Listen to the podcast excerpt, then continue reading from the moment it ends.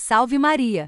Antes de iniciar o sermão, queremos lembrar você que o apostolado do Instituto Bom Pastor de Curitiba precisa da sua ajuda para a construção da Capela da Imaculada Conceição. Para saber como você pode ajudar, acesse sãopioquinto.org. Ave Maria, cheia de graça, o Senhor é convosco, bendita sois vós entre as mulheres e bendito é o fruto do vosso ventre, Jesus.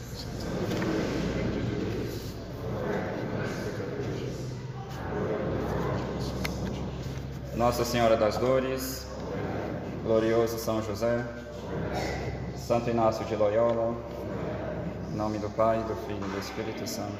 Amém. Podem sentar-se. Na coleta de hoje, a igreja nos convida a pedirmos a Deus o seguinte: Concedei-nos sempre, vos pedimos, Senhor, vosso Espírito, para que pensemos naquilo que é reto propício e aquilo que deve ser feito, a fim de que nós que não podemos existir sem vós, possamos viver segundo vós. Então a igreja nos convida a essa reflexão, a pedirmos a Deus que nos dê a graça de refletirmos bem, a fim de termos uma vida coerente com os nossos bons propósitos. Então o evangelho de hoje nos mostra que devemos ter uma determinação muito bem determinada de servirmos a Deus e que devemos ser coerentes com essa escolha. Então, para alguns pode parecer um pouco curioso nosso Senhor elogiar o administrador infiel. Obviamente, nosso Senhor não elogia o que tem de pecaminoso no agir do administrador infiel. Nosso Senhor não está elogiando a finalidade ruim dele, nem suas más intenções. Mas tem algo que nosso Senhor elogia no agir do administrador infiel. Nosso Senhor elogia o processo de reflexão para atingir um objetivo. Nisso nós devemos imitar o administrador infiel. É interessante porque muitas pessoas têm dificuldade em aceitar o fato de que às vezes os mundanos, para algumas coisas, são mais exemplares que os próprios católicos. Já citei em alguns sermões anteriormente uma heresia condenada pelo Papa São Pio, São Pio V, heresia propagada por um padre que se chamava Michel de B, ou Baius, ou então sua heresia ficou mais conhecida como baianismo, e ele dizia o seguinte: Todas as obras dos infiéis são pecados, e as virtudes dos filósofos são vícios. E ainda uma outra frase: tudo o que faz o pecador ou o escravo do pecado é pecado. E São Pio V condenou essas afirmações dele. Qual a dificuldade de muitas pessoas? De fato, não é porque a pessoa está longe de Deus que tudo que ela faz é necessariamente ruim. Claro, se ela está sem a graça de Deus, as obras dela não têm valor para o céu, o que é uma pena, mas isso não quer dizer que por causa disso ela não tem mais nenhuma qualidade, inclusive qualidades que podem ser apreciadas por nós. Então, por exemplo, não é porque a pessoa está perto de Deus, não é porque é um católico que vai na missa tridentina, que faz isso, aquilo, que necessariamente, automaticamente, ele se torna a pessoa mais gentil do mundo, se torna a pessoa mais agradável do mundo. Pode acontecer de encontrarmos um mundano que é muito mais agradável de se conviver do que um católico que vai na missa tridentina, que reza o rosário todo dia, que faz sua meditação e assim por diante. Não é contraditório, Claro, infelizmente, essas qualidades do mundano não têm valor para o céu, porque ele está longe da graça de Deus, mas não deixam de ser qualidades. Às vezes podemos encontrar então mundanos que são muito mais coerentes na hora de perseguir um objetivo que eles têm, infelizmente um objetivo ruim, e muitas vezes os católicos que têm a princípio um objetivo bom, não empregam a mesma força ou a mesma energia para atingir esses objetivos. Então, às vezes, encontramos mundanos que querem muito mesmo um emprego, que às vezes precisa passar no concurso público para isso, eles empregam, às vezes, esforços extraordinários para alcançar esses objetivos, e às vezes um católico, quando quer alcançar a castidade, não tem o mesmo processo de energia, de reflexão ou de seriedade na busca de seus objetivos. Repetindo, infelizmente, essa qualidade de alguns mundanos em levarem a sério quando se trata de algumas questões que eles querem é, resolver na vida deles ou alguns objetivos a serem atingidos, é algo a ser apreciado, mas infelizmente não estão na graça de Deus e por isso não têm valor para o céu, mas, como dizia Santo Agostinho e muitos outros santos, obviamente seguindo Santo Agostinho, merecem ao menos uma recompensa temporal. Então, a pessoa que levou a sério trabalho e estudo, de fato, ela tem a recompensa de conseguir aquilo pelo qual ela trabalhou.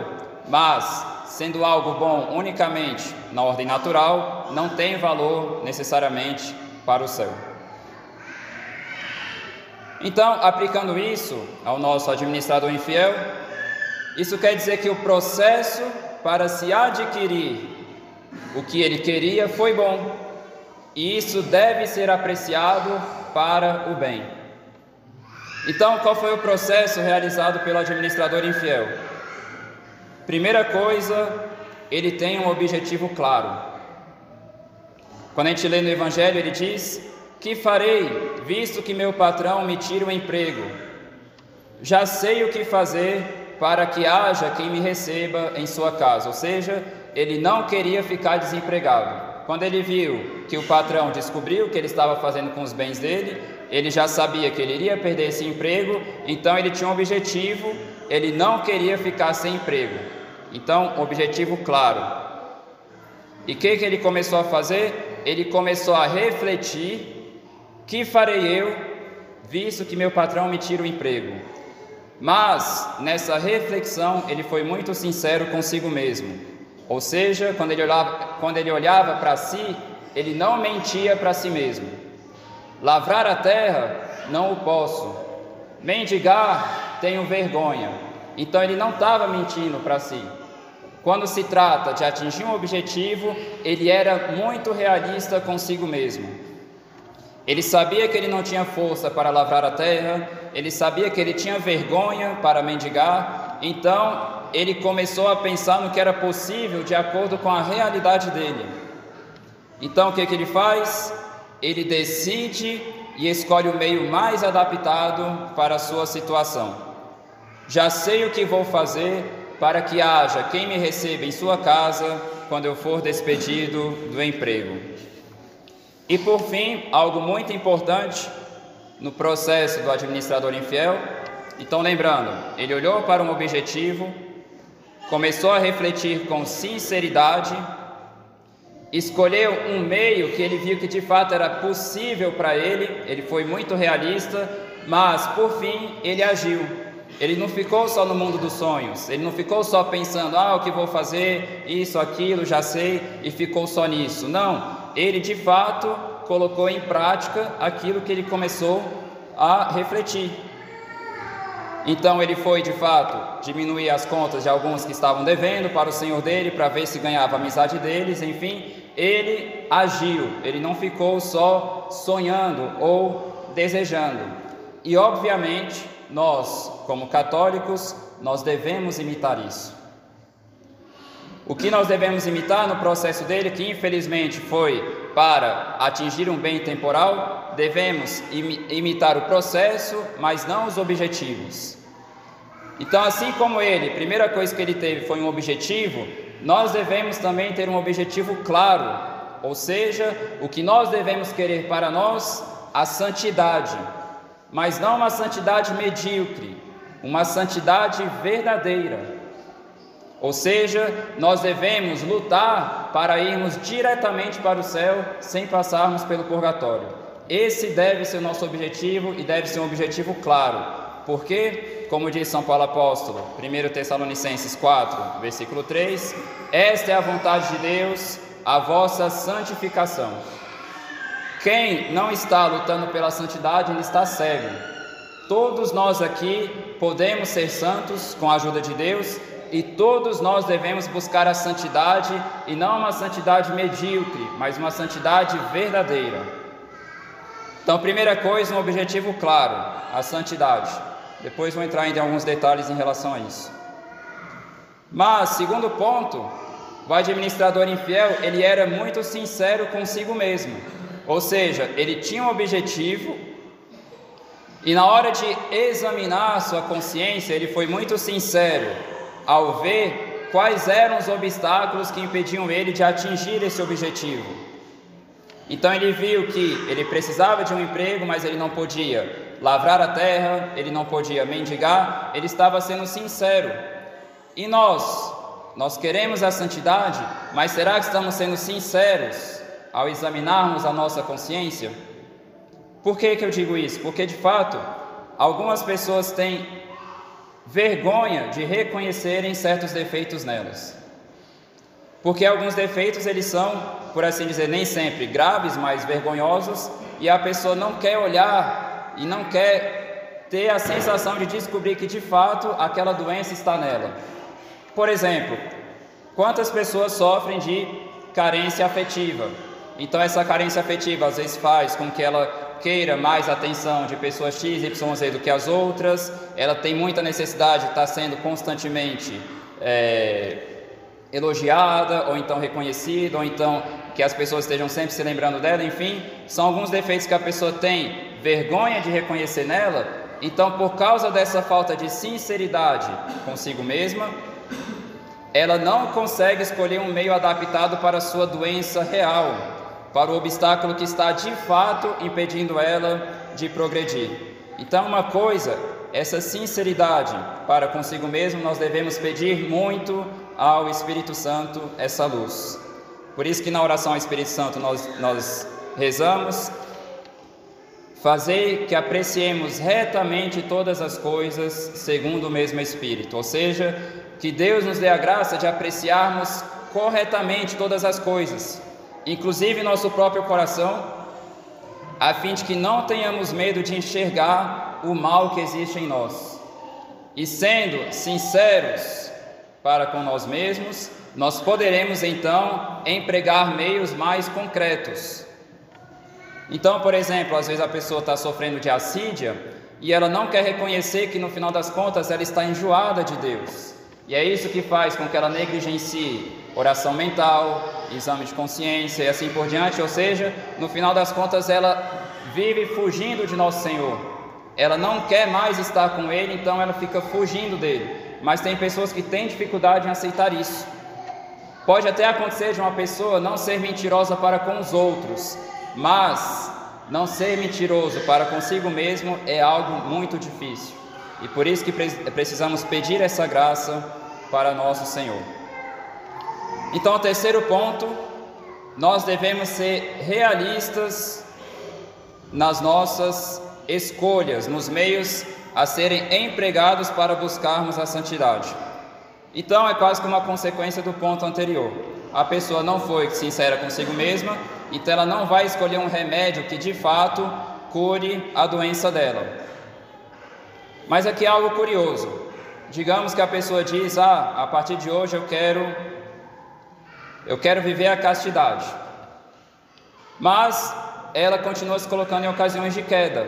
Então ela não está sendo realista. Ah, mas Deus vai me ajudar porque eu vou rezar isso, vou fazer aquilo. Então ela não está sendo realista. Está faltando empregar um meio que de fato seja adaptado às necessidades dela.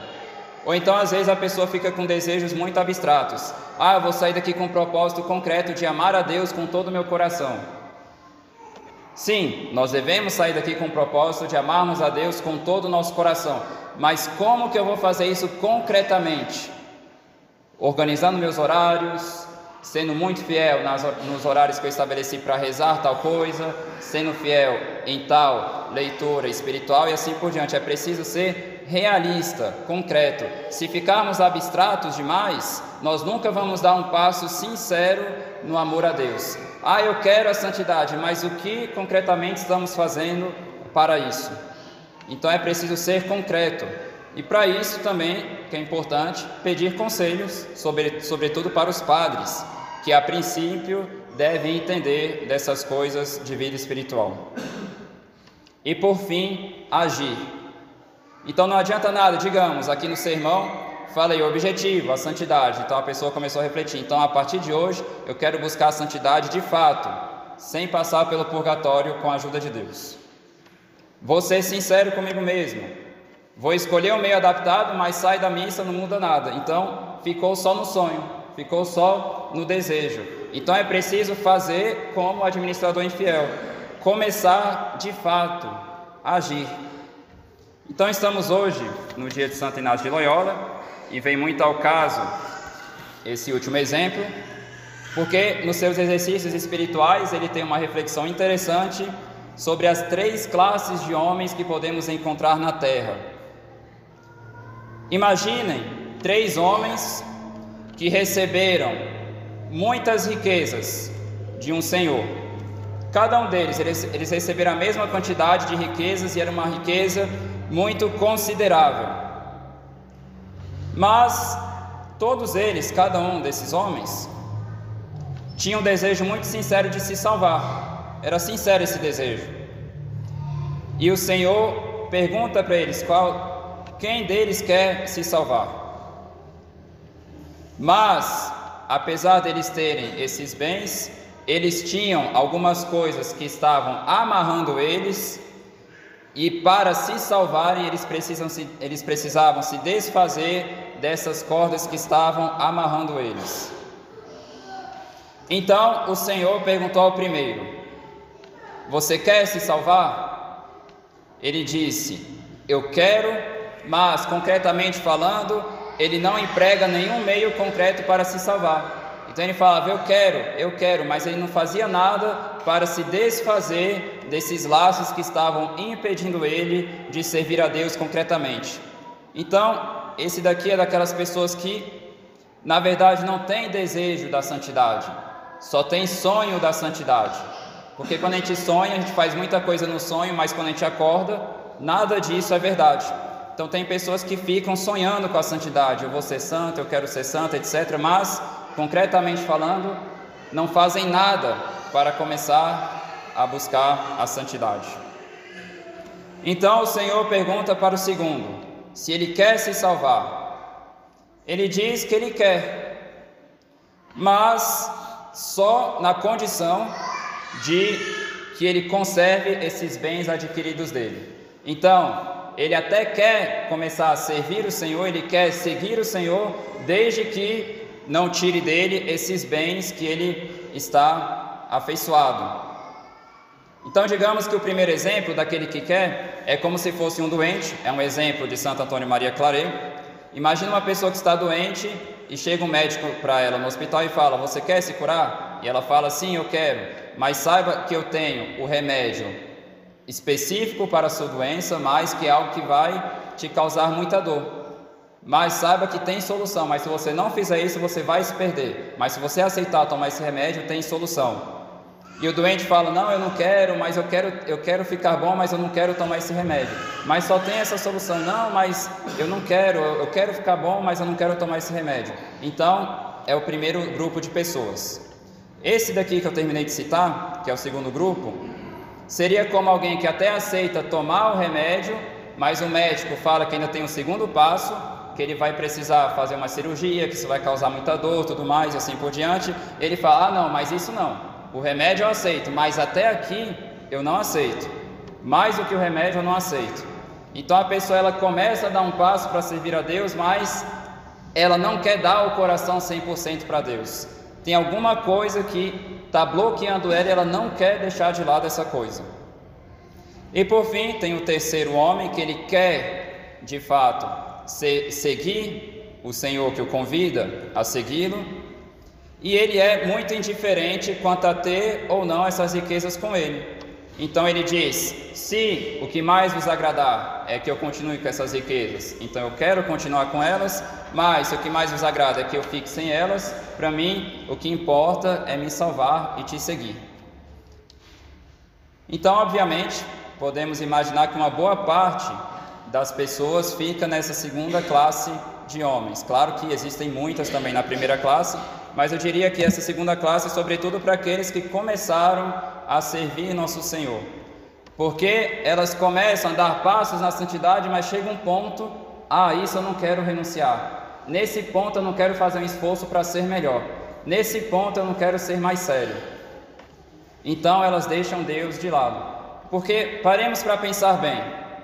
Quando se trata da nossa salvação, nós devemos amar a nosso Senhor com todo o nosso coração, com todas as nossas forças, com toda a nossa alma. Mas se quando eu quero dar um outro passo para Deus, tem alguma coisa que está me bloqueando, é como se eu dissesse que se eu comparar a importância dessa coisa para mim na minha vida e a importância de Deus para mim, é como se essas coisas tivessem o mesmo valor. E tão grande é a importância que essa coisa tem para mim que eu estou disposto a não dar outro passo para Deus se para isso eu tiver que largar essa coisa. Então é essa falta de generosidade.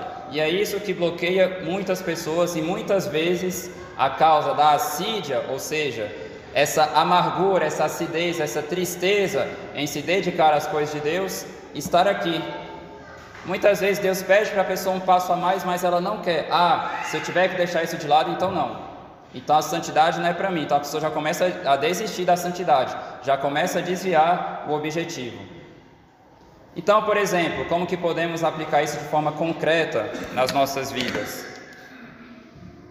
Então, por exemplo, a pessoa que quer viver a castidade, ela tem que ter esse objetivo, viver a castidade. Ela precisa ser sincera consigo mesma. Eu sei que perto dessa pessoa não consigo me manter firme, eu sei que em tal situação eu fraquejo, eu sei que tal é, lugar eu não posso ficar frequentando, assim por diante. É preciso ser sincera e ela tem que reconhecer que ela é fraca nesse ponto. E ela tem que tomar uma decisão concreta, adaptada à realidade dela, ou seja, um remédio que realmente vai solucionar o problema dela. E por fim, começar a agir. Eu vou deixar essa pessoa de lado, eu vou deixar essa situação perigosa de lado, eu vou deixar isso, isso, aquilo, enfim, vou começar com a ajuda de Deus a de fato servi-lo. Então, outras pessoas também, ah, eu quero a santidade, eu sei que para isso eu preciso levar muito a sério a vida de oração. Mas a pessoa não busca organizar direito como fazer as suas meditações, não busca ser fiel nas leituras espirituais, não busca ser fiel no exame de consciência, enfim, a pessoa quer ser santa, mas também não quer fazer nada, não quer tomar nenhum remédio. É um outro problema. Ah, mas eu não sei meditar, eu não sei fazer exame de consciência, não sei fazer aquilo. Então peçam conselhos para os padres, eles vão ajudar até a pessoa descobrir o jeito certo para ela, o jeito que de fato vai ajudar ela a levar a sério a vida de oração. Uma pessoa que está doente, e que ela quer realmente se curar, ela não para até encontrar o remédio, até encontrar o médico que pode ajudar o problema dela, ela não para até recobrar a sua saúde. E a mesma coisa nós devemos ter. Não devemos nos desanimar, por um lado, mas precisamos ser muito concretos.